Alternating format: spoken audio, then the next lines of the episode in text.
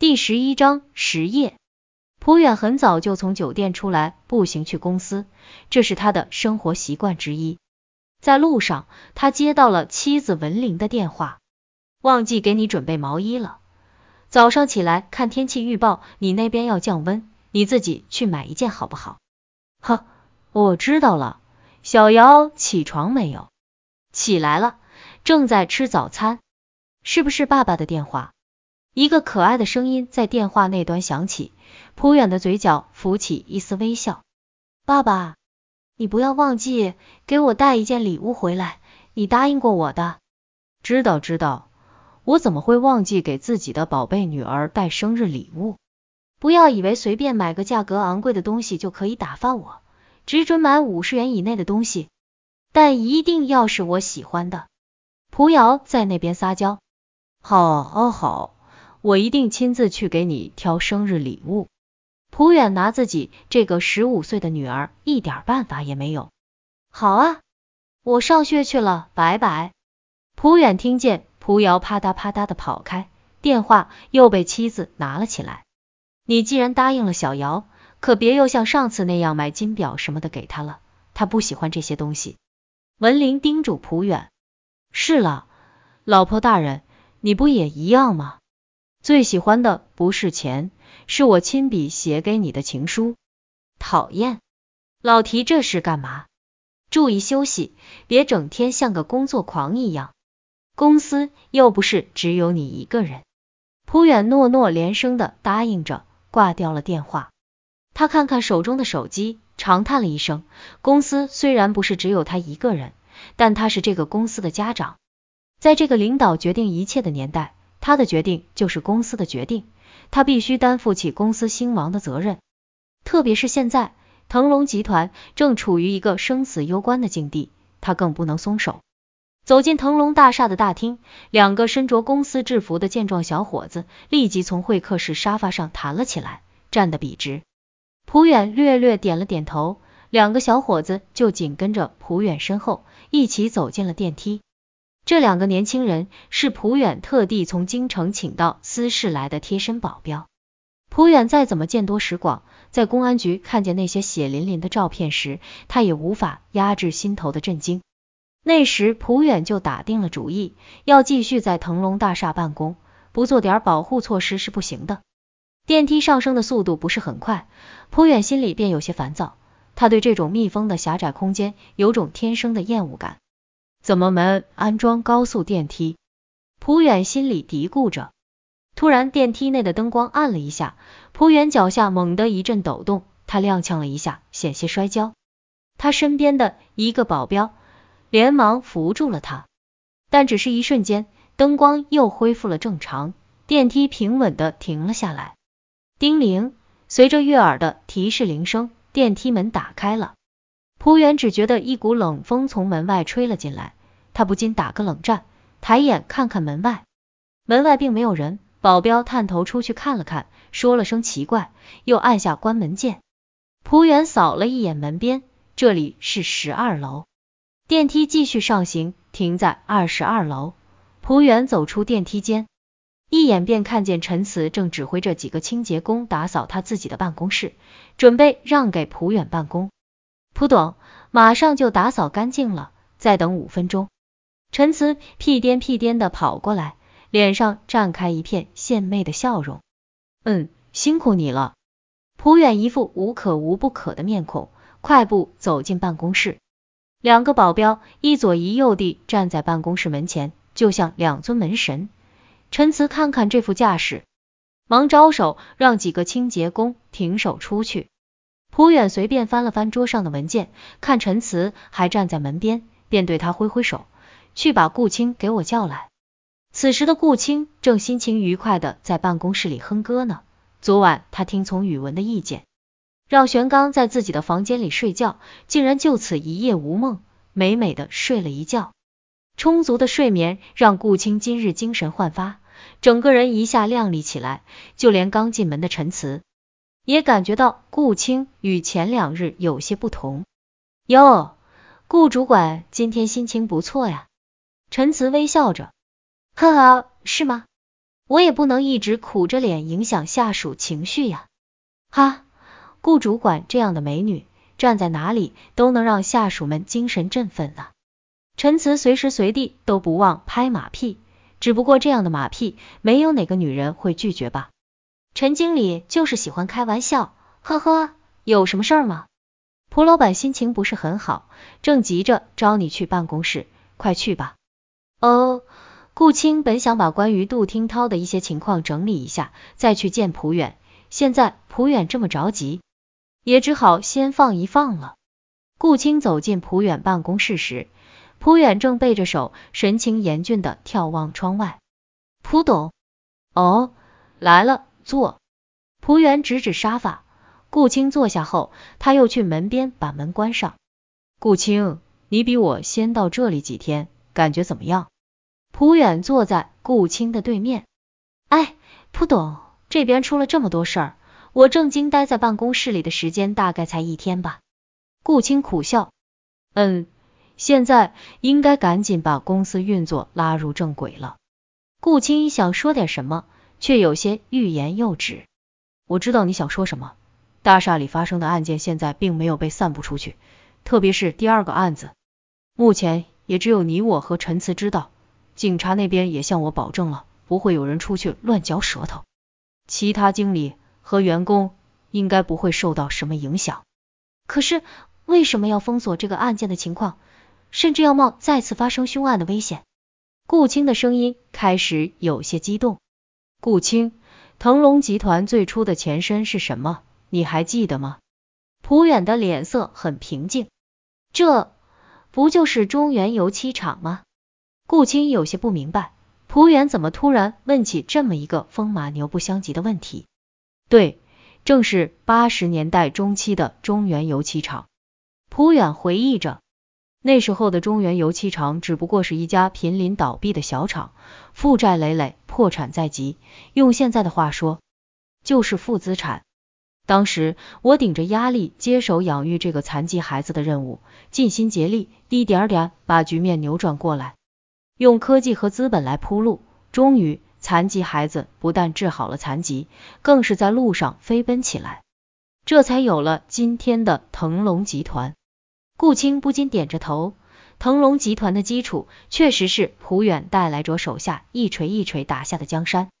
那个年代的扭亏为盈，可不像现在这样融资上市什么的，可以依靠金融运作来曲线救国，那才是真正的实业。顾青，腾龙现在的资产有多少？你心里有数没有？顾青只是略为沉吟，便说道。目前腾龙集团拥有二十三家分支控股企业，分别涉及冶金、货运、电子、化工、工业机械等行业，另有腾龙科技、腾龙股份两只上市股票，净资产接近一百八十个亿。嗯，这一百八十亿的资产，哪一分钱不是我们腾龙人自己用双手创造出来的？但现在却要被拿走了。顾青一惊，难道？产权界定避免不了了。蒲远沉重的点点头。中原油漆厂虽然破烂，却是一家根红苗正的国营企业。蒲远为他投入再多的心血，他也戴不上私营企业的帽子。顾青虽然知道这一往事，但他一直习惯于在蒲远那手眼通天的能力下做事儿，总是认为产权界定的事情终将被蒲远摆平，便从未将此事放在心上。一年多了，我再怎么去努力打通关节，政府也始终不松口。毕竟现在的腾龙太富裕了，政府怎么也不会放过这么一块肥肉。蒲远侧目望向窗外，而且我的理由也确实不够充分。中原油漆厂翻身，依靠的是一笔不为下属公司投资的两百万资金。虽然我们很早以前就把这钱还清了，但按照资产递延的说法。我们的一百八十亿都是这两百万的儿子孙子，都是属于国家的。顾青心里很清楚，一旦产权界定最终谈判之后，上面肯定会想派人来与蒲远共同管理腾龙实业。以蒲远的个性，怎么也接受不了这样的事实。我现在只有和政府谈判，尽力拿回属于我们的股份吧。目前谈判结果基本已定。我们只剩下百分之三十的股份，想控股已经基本没有指望。蒲远叹口气，蒲董，我倒是有个想法。顾青沉思片刻后，试探的开了口。哦，你说，我们可以把手上能动用的资金全部集中起来，在股市上打一场埋伏战，对我们的效益最好的优良资产进行绝对控股，保住最有生命力的几株苗。至于那些成长中不是很顺利的，甚至有亏损迹象的资产，就划到那百分之七十中去吧。顾青侃侃而谈的过程里，朴远的眼神中渐渐流露出赞赏。这个年轻女孩的头脑真的很好，竟然能和自己的想法不约而同。她实在是拥有与她的年龄不相称的智慧。一年前第一次见到她，便有似曾相识的感觉，如今这种感觉越来越强烈了。蒲董。你说我的想法可行吗？顾青察觉到蒲远有些心不在焉。啊，你说的非常好。普远的思绪被顾青扯回当前的谈话中。我现在的想法就是这样的，但要具体实施还是有不少困难。普远点燃一支烟，终于回到最初的问题上。目前腾龙集团总部的高管们已经全部出动，在华东和沿海地区进行活动。能集中的资金基本已经全部落实，但西北地区由于前期开发比较保守，资金潜力还没有完全挖掘出来。而在作为西北重镇的司市，腾龙影音国际顾问公司便是腾龙实业的风向旗。我要想在这里得到支持，就必须在这段时间里保持公司的对外形象。顾青已渐渐明白了，为什么蒲远会兴师动众的来到司市，又一手遮天的封锁大楼里的凶杀案。现在正面临转折的关键点，我们输不起呀！蒲远有些沉重的将拳头砸在茶几上。我准备今天晚上就在腾龙大厦里举办一场酒会，把西北地区的实业老板们都请来，好好展示一下我们的企业形象，争取多拉拢几位同盟。共谋股市大计，今天晚上就在腾龙大厦里。顾青惊叫了一声：“你是不是又想说这里有鬼呀？”蒲远有些不悦。顾青知道自己就算把宇文的事情和盘托出，蒲远也断然不会相信。更何况自己还答应了为宇文保密，但就这么在晚上大张旗鼓的开酒会，会不会太危险了？一时间心头矛盾。顾青脸都涨红了。行了，小顾，我已经和市公安局谈妥了，今天晚上他们的领导也是我们的客人，顺便会有大批便衣警力进驻大厦，说不定他们还可以发现那个凶手，一举擒获。再说今晚这么多人在场，真有什么杀人狂，恐怕也不敢轻举妄动吧。顾青知道蒲远向来是谋定而后动，准备开酒会，定是早已谋划完毕的事情。现在顶楼的餐厅肯定正忙着准备晚上的大餐，再坚持己见，恐怕也已无回头的可能。他便有些急着想去找宇文商量今天晚上该怎么办。小顾，下一步的股市反击战，我可要请你唱主角哦。蒲远见顾青悟性这么好，心情也随之高兴起来。现在你去配合陈慈安排一下今晚的酒会吧，记得留点时间回去打扮一下。让那些宾客们见识见识我们腾龙第一美女的风采，哈哈哈！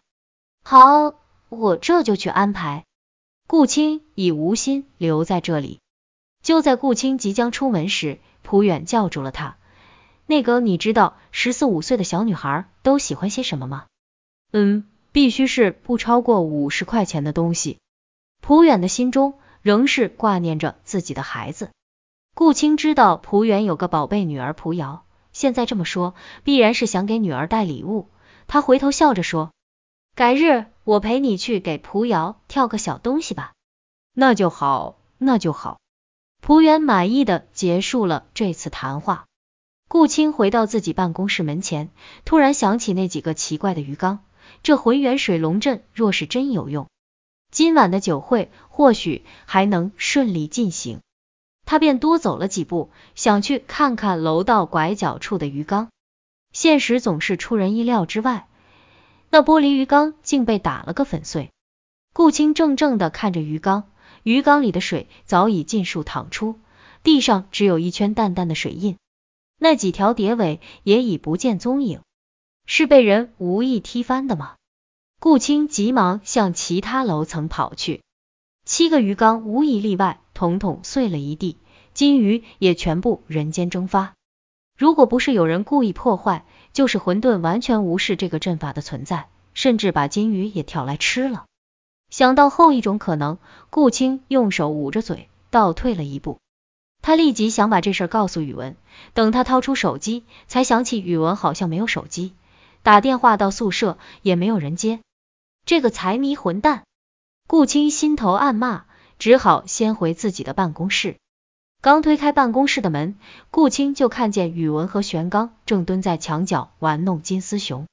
你怎么进来的？啊，谁叫你忘记关门了？丢三落四的。宇文还在对上次顾青的不请自入耿耿于怀。你还有闲心开玩笑？顾青怒气冲冲地关上门。